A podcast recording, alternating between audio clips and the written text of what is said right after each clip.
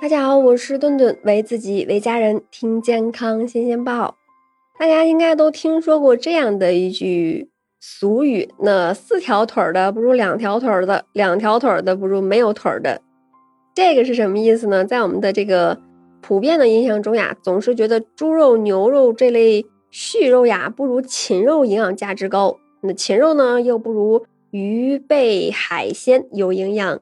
但是事实真的是这样吗？今天呀，顿顿就来和大家来探究一番，鱼贝海鲜的肉究竟是不是比家禽这个肉呀会更好呢？那营养价值是不是高，主要还是看各种的营养素。那如果单纯的比较脂肪一种营养素的话，那海鲜类的呀，可能就真的是更胜一筹了。那禽畜类肉的脂肪含量比较高，那主要是以这些饱和的脂肪酸为主。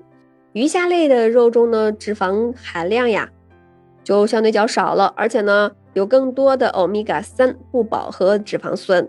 同样是脂肪呢，前者吃多了很容易导致肥胖，从而呢对于这个心脑血管会造成一定的危害。那而后者呢，则可以对我们的心脑血管起到一个保护的作用。鱼油作为平时最常见的一种保健品，正是利用了其中丰富的多不饱和脂肪酸。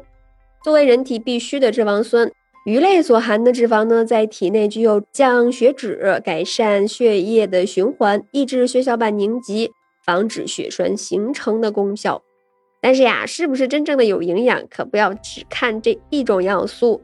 那如果要比维生素的话，那鱼虾海鲜类的可能就要败下阵来了。那部分鱼类确实像这个核黄素呀、维生素 A 以及维生素 E 的。良好来源，但是呢，相较于海鲜，在其他方面的营养来说呢，维生素的含量还是低得可怜了。反观禽畜肉类，其中呀含有丰富的 B 族维生素，包括核黄素、硫胺素等等。那肝脏中还富含了维生素 A，尤其像鸭肝、鸡肝、鹅肝等一些禽类的肝脏中，VA 的含量会更高一些。那禽类的肌肉中维生素 E 的含量也是比较高的，VE 它具有很强的这个抗氧化的作用，还可以抑制自由基的形成，保护这个细胞的正常的分化，并且呢能够预防上皮细胞过度增生，大大的减少了癌症细胞的数量。那接下来呀，我们再看看矿物质含量。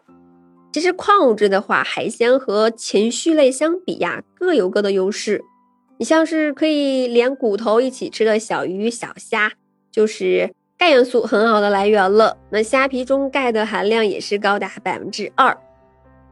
那鱼肉中也是含有丰富的镁元素，镁呢，它既可以抑制癌细胞的形成和发展，它呢也能促进体内废物的排出，也是有防癌的功效的。那除此之外呢，鱼肉中的碘元素含量也是不可小觑的。海水鱼呢，要比淡水鱼的含碘量还要更加丰富。同时呢，我国作为一个缺碘大国，海边经常食用海鲜贝类的人群呢，硒的含量摄入呀也是足够的，说明呀，鱼虾海鲜类中的硒的含量也是十分丰富的。